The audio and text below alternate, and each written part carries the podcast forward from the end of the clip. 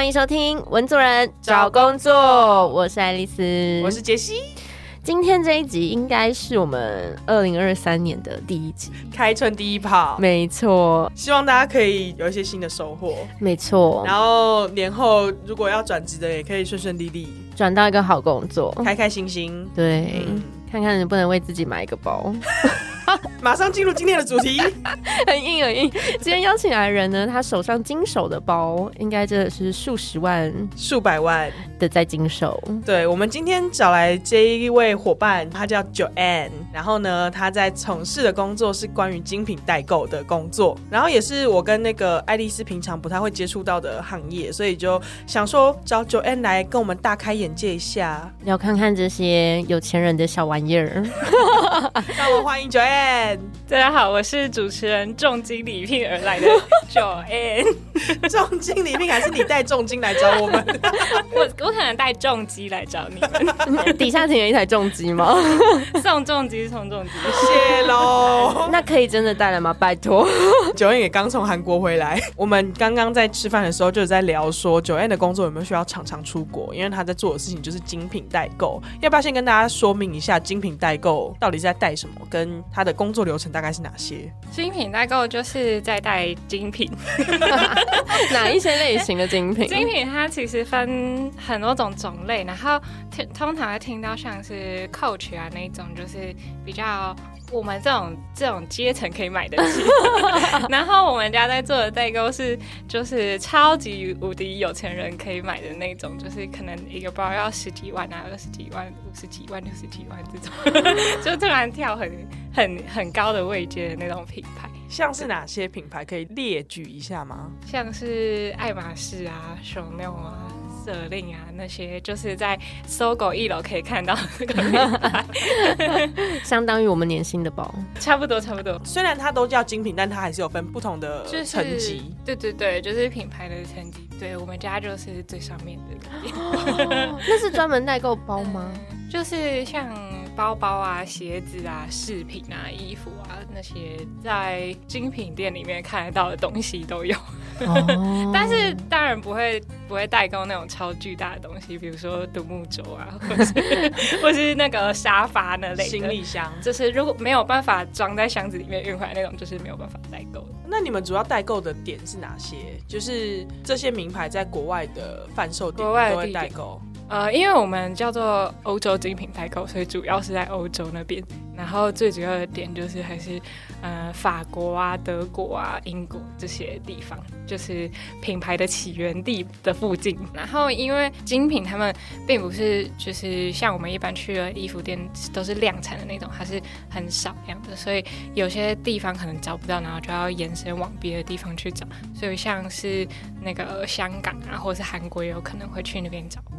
哦，所以虽然这些品牌在台湾也有店，但是消费者有可能在台湾买不到这些货，要透过你们去代购。没错，没错。哦，哎，所以其实这个行业等于它是透过去提供可以找到一些比较限量款式，或者是去提供大家买到稍微比较便宜一点点价差的方式来让消费者买单的意思吗？呃，大部分的品牌可能是比较便宜，然后对有些有可能是因为在台湾买不到，所以会消费者会转而来请那个代购帮他们去国外找货这样子。嗯，所以消费者会找到你们主要是两个原因，一个是找货，另一个是价差，是这样吗？还是说会有其他找上你们代购的原因？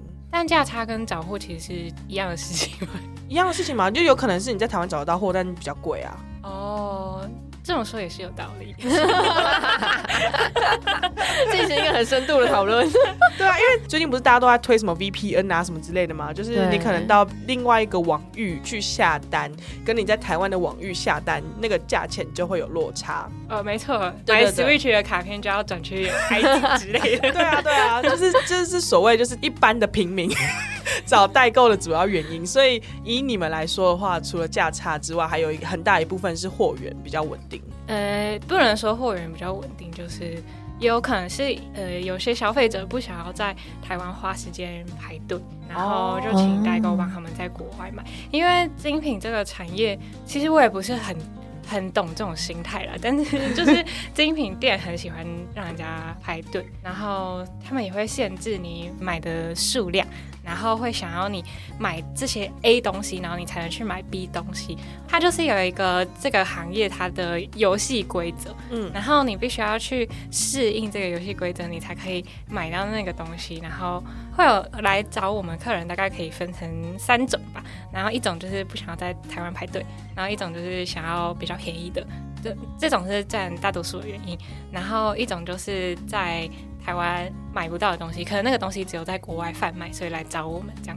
第一种是不想排队，第二种是价差问题，然后第三种是货源的关系。基本上是有人下单，你们才去找这个东西，还是它跟我们常见习惯的那种网购平台一样，是我看得到这个物品，然后我再去做下单。呃，我们会分成两种贩售，因为它本身是很高单价的嘛，所以我们不可能一次去买很多，就是那个钱会卡在那边。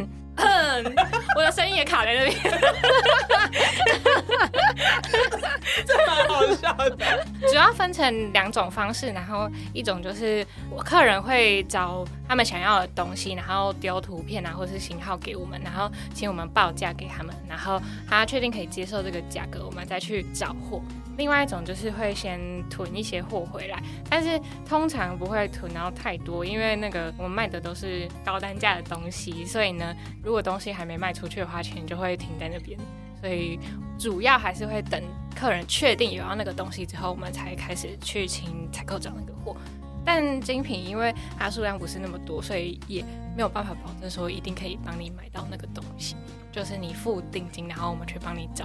那如果找不到的话，就是跟你说不好意思，然后退钱给你这样。他们会先付定金。对，一定要先先付一笔定金，嗯，我们才会，因为有些人他就是可能口头跟你说要，然后我们可能兴致冲冲的去买，然后跟他说，哦，好棒，我帮你买到了，结果他说，哦，抱歉呢，我已经在别的地方找到这个东西，烦，对，这时候就会很想要买，所以一定要先收一笔定金，然后确定他有钱扣押在我们这边之后，我们才会去帮他找那个东西。那你们找的方式是你们自己飞过去找吗？还是会跟当地的品牌合作？呃。现在就是从我进到这个行业以来，因为已经是后疫情时代了，所以就是最近才开始开放可以出国嘛，所以基本上已经没有再出飞出国去代购了。我们都是跟当地有合作的买手，然后告诉他们我们的需求，然后请他们去那个店里面帮忙找看看有没有货。但听说以前很早期的时候是会亲自从台湾飞出去买，比较辛苦的事情。爱丽丝有进一些小小的代购品牌，但真的就是什么日本代购这种，真的可以卖一些零食啊，或什么什么这种。然后我的想象都一直觉得那个人常常在日本或住在日本，嗯，但他其实应该是当地应该也是有一些合作的人头户或者是合作的买手，他可能就能协助去做这件事情。那听起来这很需要人靠人脉去累积，才有办法进入这个行业，对不对？对。只是我厉害的老板，他以前飞欧洲，然后香港、韩国之类的，然后还有认识一些人脉，比如说像英国，他就直接认识那个舍令的柜姐，然后所以所以要跟他订货的时候，就是比较方便一点点。懂懂懂。所以你们跟当地合作的，除了买手之外，也有可能是柜姐，就是贵哥柜姐品牌方。这样看起来，它其实应该每一层都有得抽吧？就举例，柜姐可能卖给。这样子的一个代购的老板，他可能会抽一点点，然后老板再抽一点点，然后才会到消费者手中。那还是比在台湾直接下购便宜，这个生意才能成。是这样子的运作吗？辗转经过那么多层之后，到消费者手中，其实可能还是比台湾便宜，所以他们才可以接受那个价位。嗯，对啊，对，我们都还是会先经过消费者的同意才去购买那个东西的，不会先斩后奏。也没钱可以先斩后奏。没错，没错。那既然讲到消费者，我想问一下，就是你们消费者来源跟轮廓大概是哪些？就是有钱人呢。哦，我觉得代购这个东西。就是很吃消费者对你的信任，然后其实你可以很常听人家说，你要入行代购很容易，但是你要在代购这个行业做得好也很难。就是一个只要有资金，然后你有想要去做这件事情的话，你就可以入行。但是你要帮人家买那个东西，那人家要先首先要先相信你，你才有办法把这个品牌越做越大。然后我的老板经营这个。品牌已经经营了十年，那可以去那个 PTT 爬文，就是就是可以看到人家推荐啊，然后就是我们一定会给消费者让他们看到，确保我我们卖的东西是正品的购买证明。对，然后而且就是我们也有提供面交的服务吧，然后我们后续如果他拿到的东西有什么问题的话，我们一定会尽力帮他处理，基本上是没什么问题啦。对对对，就是要要做到让消费者非常的信任你代购，才有办法越做越大。嗯，因为毕竟这种精品代购随便就是几十万，对啊，如果你直接就是几十万被人家骗走，真的会很想哭哎。呃，对，就是像这种精品代购，很怕就是代购出来的东西是假货或者是什么嗯赝品。等你都付钱了，然后后来发现拿到的东西是假的。对啊，傻眼。嗯，所以等于对于呃卖家的选择还是蛮重要。而且我刚刚听到另外一个很惊讶的点是，他们有提供面交，哎、那是需要 如果几十万是需要拿一个皮箱交钱吗？我也会拿一个袋子，还有还有一个很什么袋很重的验钞机。真的假的？假的？我们也很怕消费者骗我们拿假钱。真的？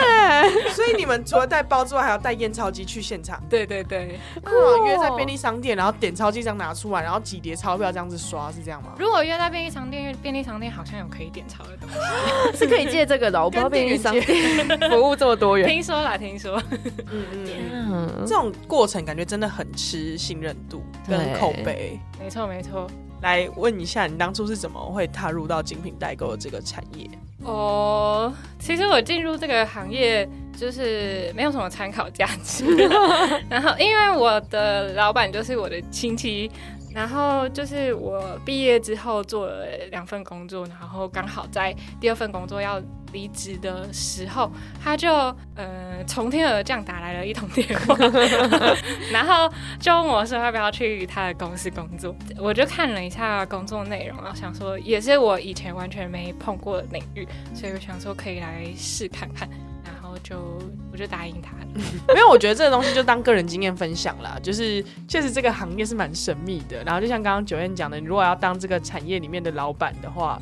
呃，开始做不难，但是活下来蛮难的。但如果要成为这个产业的员工的话，好像就真的要透过一些神秘的管道，或者是或者是真进入九又四分之三月台，对，就真的要认识里面的人才有可能就是进到这个产业里。对啊，因为我认识的另外一个小帮手，也是那个采购的朋友，反正就一层牵一层，对懂懂懂。没有办法那个就是告诉你说一一一哪里可以找。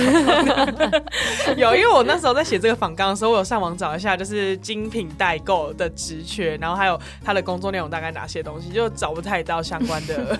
对啊，而且说不定每个精品代购里面在做的事情都不太一样。嗯嗯嗯，嗯，而且我在想，这纸却如果抛在网络上，应该真的需要交什么良民证吧？不是很多职缺都要交良民证吗？我不确定，但是因为听起来这个工作很容易经手一些包品什么的，如果哦我手脏一点，随便就几十万现金。对啊，，我就一直偷把包包带回家之类的，需要给你们看我的手吗？脏很干净好不好？连指特别的甲都没。很很干净，是因为常在洗钱。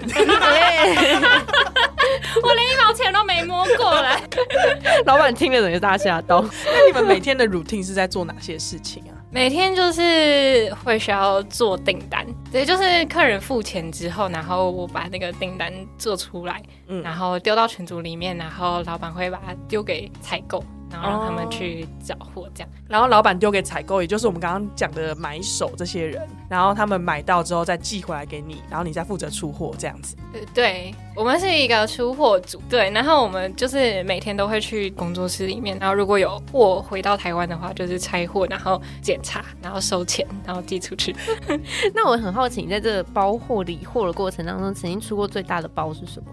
让我想一下，哦，可能那个鞋子尺码装错支，就是可能三十六跟三十七组在一起，救命哎、都寄出去了吗？对，然后就要退回来重寄。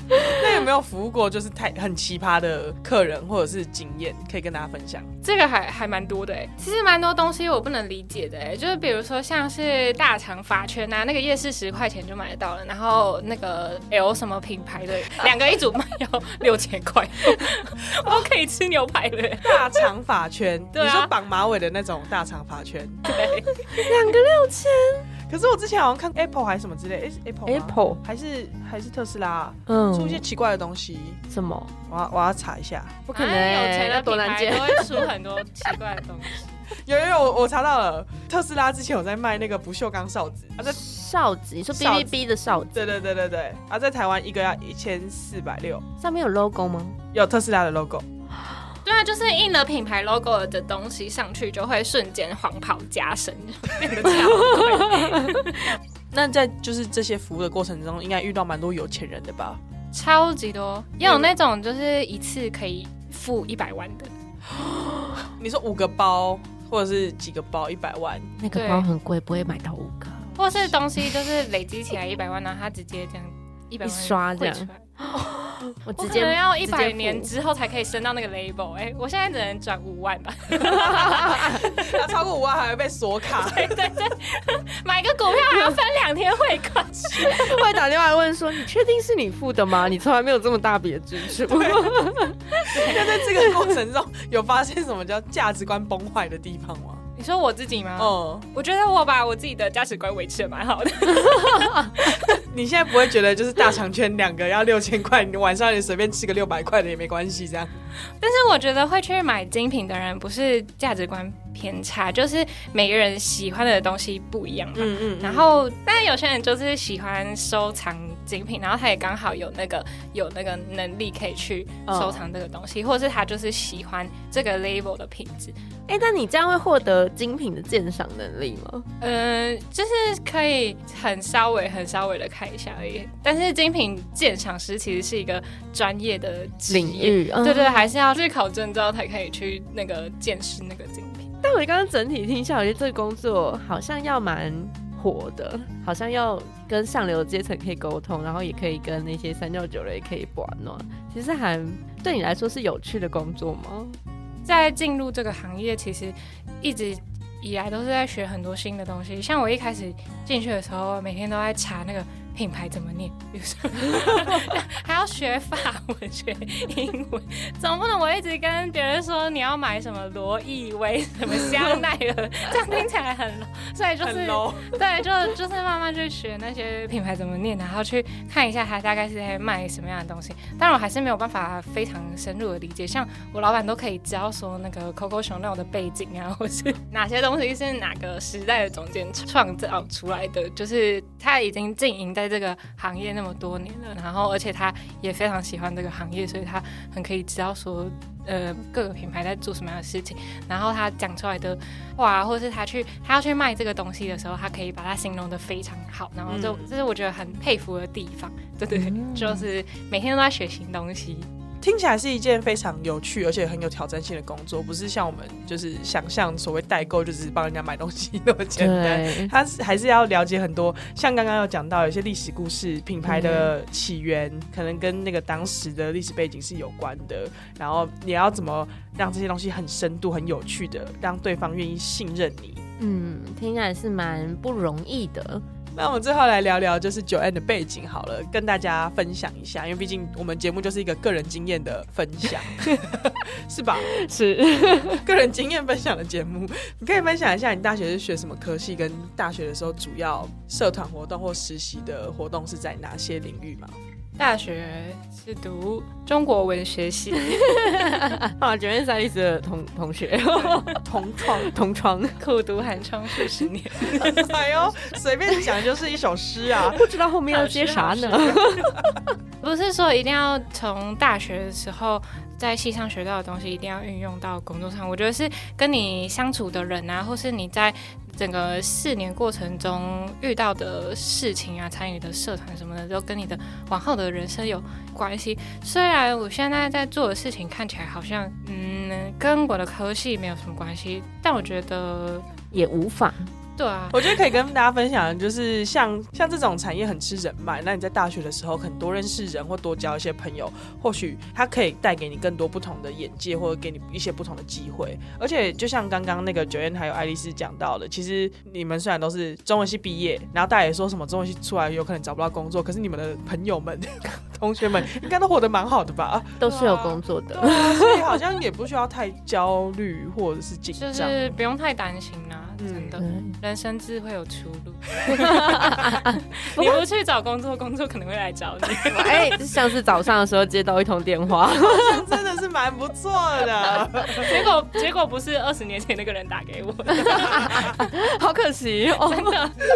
好，那如果回到大学时期的话，你会对那时候的自己说什么，或者是给现在大学生的建议会是什么？多睡一点觉，少耍一点废。什么意思？睡觉？我觉得我其实是一个做事情就是还还蛮喜欢拖到最后一刻，所以我可能前面先摸个一两个小时啊，再开始做事情，然后不知不觉就会熬夜。但是我觉得这样其实对身体不是很好啊，就是老了就要开始还债。现在几岁开始讲这种话？不过这是一个很新的切入点。嗯，我们今就是四十几集以来，好像很少人跟我们提过健康的部分。也可能是我们其实做到后面，其实年纪也慢慢开始长大。原来是因为这样吗都？已经快三十了欸，要开始运动，嗯，然后早睡早起，多喝水。在二零二三年的开始，大家一起变健康好吗？好，那新年快乐！祝福大家，就是真的可以找到自己很喜欢的工作，然后或者是说，你可以在工作里面获得一些乐趣，然后一些成就感。在二零二三年里面，无论如何都要快乐哟。对，来宾掌声鼓励。